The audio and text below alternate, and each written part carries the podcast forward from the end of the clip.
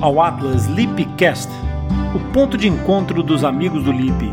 É aqui no Atlas Lipcast onde falamos sobre fenda lábio-palatina de uma forma tão simples e descomplicada que além de entender, tu poderás participar. Basta enviares uma crítica, uma dúvida ou uma sugestão de um tema que o Lip irá incluir num dos próximos episódios. Por isso, fica ligado. Olá, o meu nome é Mariana Alface e sou da fala. Nós tratamos de fenda lábio-palatina há muitos anos, numa equipa multidisciplinar, e é esta experiência que vamos partilhar neste Atlas.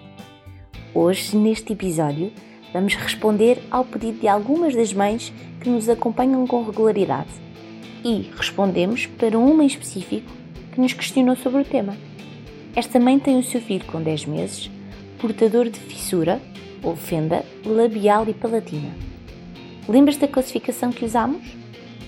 Segundo a classificação que nós usamos, é uma fenda do grupo 2. Queres conhecer a classificação de spina modificada?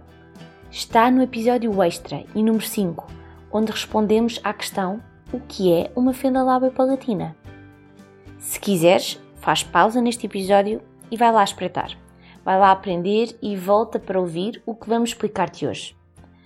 Para nos orientar na jornada de hoje, está cá o Rony. Olá, Rony.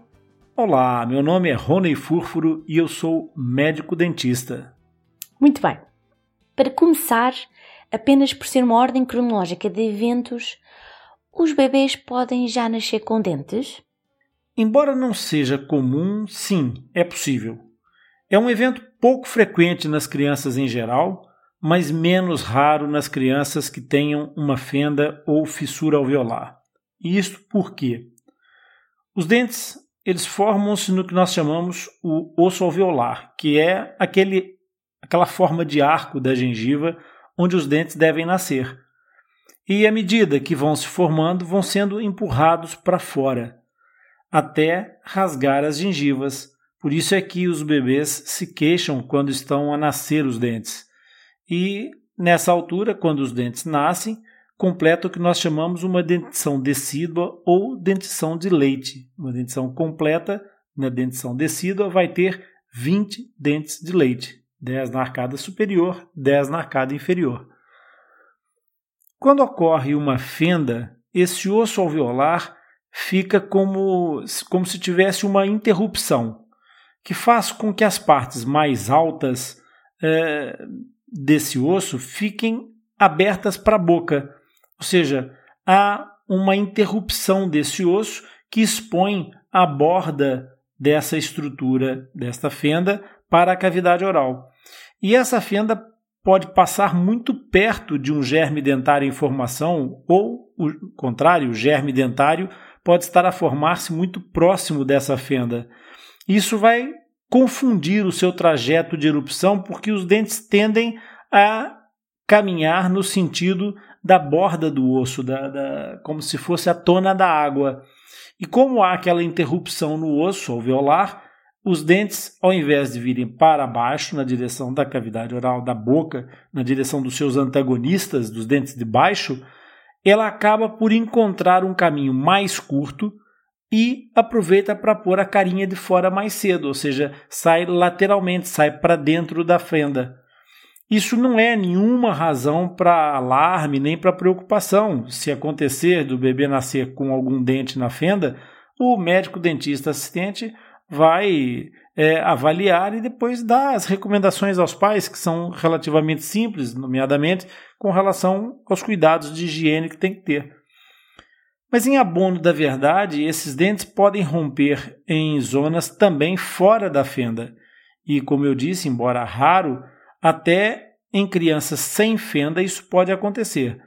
A maneira mais simples de entender isso é pensar que os dentes nascem quando estão prontos para nascer. Quando as suas raízes, através do seu crescimento, os empurram para fora, então é quando eles nascem. Como os dentes de leite começam a sua formação durante a gestação, nascer mais cedo ou mais tarde é apenas uma questão de estar mais ou menos adiantada na sua formação das raízes. Ok, e em condições ideais, quando é que nascem ou deveriam nascer os primeiros dentes? Esta é uma dúvida que assola mães e pais por todo lado.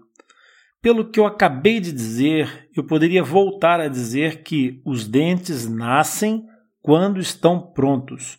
Mas ok, como mera referência, o padrão de desenvolvimento da espécie humana prevê o início da dentição por volta dos seis meses, o que não podemos colocar como uma regra ou uma situação de expectativa rígida. E eu dou um exemplo para explicar isso e para ilustrar isso de forma que todos percebam. Se nós formos a uma sala do primeiro ano de escolaridade, nós vamos encontrar crianças com aproximadamente seis anos. Todavia, se olharmos para esses miúdos com atenção, nós vamos encontrar alguns que parecem ter quatro anos e outros que parecem ter oito anos. Na realidade, só houve um desvio de dois anos a mais ou dois anos a menos, mas no final a discrepância entre uns e outros é de quatro anos, o que nessa idade faz muita diferença. O crescimento não vai ser igual para todos. Há imensos fatores que alteram os padrões de crescimento e desenvolvimento, sejam genético ou ambiental. Então, o mesmo vai acontecer com a dentição. Alguns dentes desses miúdos é, terão ainda uma dentição completa decídua, ou seja, vão ter apenas dentes de leite. Outros já terão aquelas famosas janelinhas abertas. E outros ainda já terão umas grandes dentolas a sobressair-lhes no sorriso, revelando que já têm dentes incisivos permanentes erupcionados. Repara que a idade standard das trocas, como a do aparecimento dos dentes, é subjetiva. Eu já acompanhei crianças que nasceram com dentes e já tive que crianças que aos dois anos não tinham um único dente. Ambas têm hoje uma dentição normal. O que é preciso é estarem acompanhadas por um profissional que faça o diagnóstico da situação, que tranquilize os pais e que controle as ansiedades e expectativas à volta dessa criança. Totalmente de acordo. Um acompanhamento contínuo do desenvolvimento da criança é de facto muito importante. Tenho outra pergunta, Ronen. Os dentes de uma criança com fenda vão ser normais? O conceito de normalidade aqui precisaria de uma definição muito exaustiva. Vamos tentar simplificar. A malformação pode promover o aparecimento de dentes com formas diferentes. Alguns desses dentes podem até ter forma não odontoide, ou seja, não ter forma de um dente. Isso não é uma situação impossível de acontecer. Eles podem, por exemplo, ser conoides, ter a forma de um cone, ou mesmo não ter uma forma definida. Noutras situações, até pode ter a forma de um determinado dente, mas vir com um defeito no esmalte, por exemplo, o que deixa o dente com um aspecto de desfeito ou mal acabado. Nós nos referimos a essa condição em que o esmalte dentário não é íntegro como amelogênese imperfeita. Mas, no geral, anatomicamente sim, terão as, as duas estruturas fundamentais, coroa e raiz, e também terão esmalte, dentina, cemento dentinário e polpa dentária. Os quatro constituintes do órgão dentário. Então, nós aqui, já em termos de estrutura da arcada, podemos deixar aqui um grande depende como resposta. Ok, então e quanto a isso? Uma criança com fenda vai ter os dentes todos? A zona da fenda é onde em geral nasceriam os incisivos laterais, por isso, regra geral, nas fendas alveolares, esses dentes ou não se formam ou sofrem alterações de forma e ou de posição. Logo, é, provavelmente não terão os dentes todos, quase de certeza, mas podem até mesmo ter o mesmo número de dentes que uma criança sem fenda.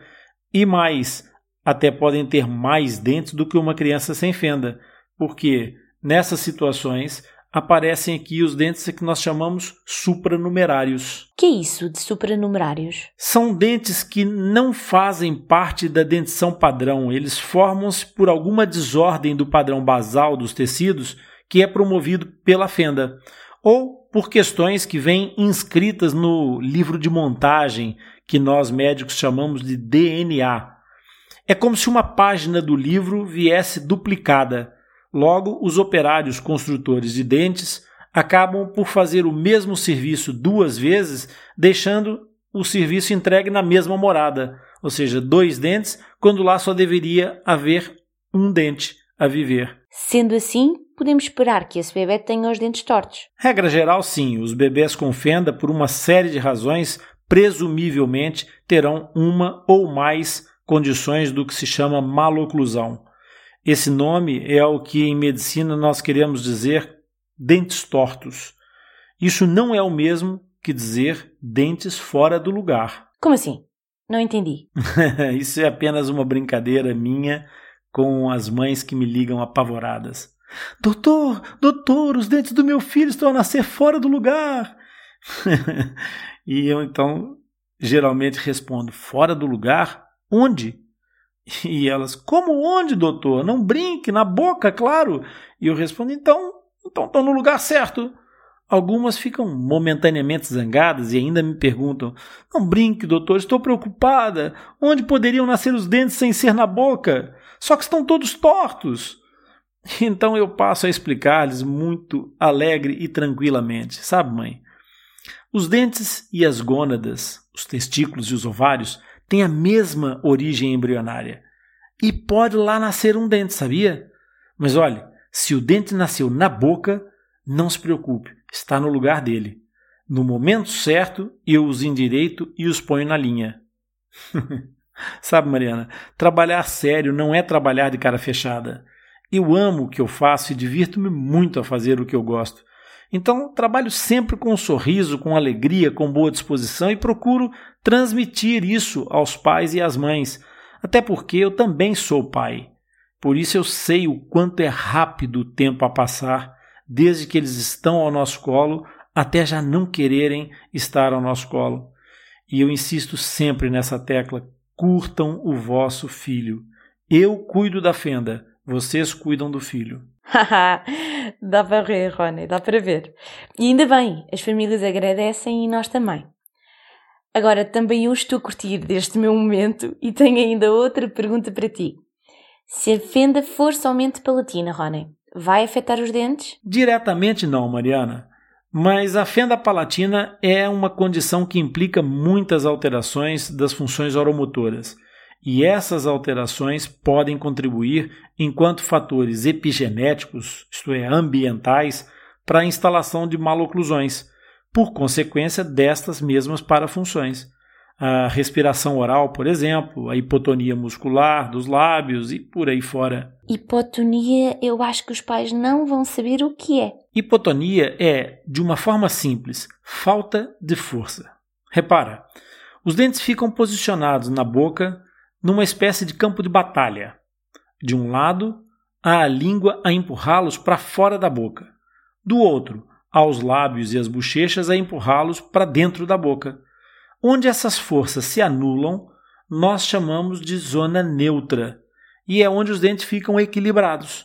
Por isso é importante que estejam adequadas as funções orais, como a deglutição, a mastigação, o repouso da língua, etc. Uma série deles. Olha, isso dava um outro episódio. Hum, então vamos falar com o Lipi. Precisamos mesmo de tratar disso. Mas fica para outro episódio, como tu sugeriste, Rony. E tu? Já te tornaste um mapa? Já partilhaste com um amigo a tua experiência? Para viabilizar a continuidade e o crescimento do projeto Atlas, nós disponibilizamos alguns conteúdos complementares para quem estiver interessado. Estes conteúdos serão disponibilizados numa área reservada nos nossos canais do YouTube para acesso exclusivo aos Mapa Lipicast, isto é, para os membros ativos do projeto Atlas Lipicast. Ah, e os MAPA também terão desconto na nossa futura loja online. Não faças confusão. O podcast é aberto a todos e estará sempre disponível para ouvir quando e as vezes que quiseres. Apenas o canal do YouTube ficará numa área de acesso restrito. Se quiseres tornar-te no mapa Lipicast, podes ir ao site www.atlaslipicast.com e lá encontras as diversas maneiras de entrar para esta comunidade. Com a tua ajuda, podemos criar mais conteúdos, expandir a nossa capacidade de ajudar mais pessoas e poderíamos levar este projeto a novos horizontes, novos voos. Se não podes tornar-te um mapa, há outras formas de nos apoiar. Partilha e classifica com as tuas estrelas, deixa um comentário. É através desse apoio que nos tornamos visíveis para os motores de busca da internet, fazendo com que quem procura o tema nos encontre com maior facilidade. Obrigada, até à próxima! Agora eu também quero agradecer-te Espero que este episódio e todos os outros que nós produzirmos sejam úteis para colocar um pouco mais de luz e esclarecimento sobre o tema da fenda labiopalatina. Se gostaste do nosso podcast, da nossa mensagem, subscreve o Atlas Lipcast, marca o sininho para que o teu agregador te possa avisar sempre que houver um episódio novo. Partilha! Partilhar é muito importante Quantas mais pessoas chegarem ao nosso Atlas, maior será a capacidade de fazer crescer esse projeto. E com a tua ajuda, iremos fazer o podcast atingir o maior número de pessoas. E, em troca, nós vamos ajudar-te a entender e aprender mais sobre esse tema que é tão apaixonante para todos nós. Fica ligado, pois o próximo episódio vai ser incrível e eu tenho certeza que tu vais gostar. Visita o nosso site, o LIP espera por ti. Obrigado pela tua audiência e por estares conosco nessa jornada.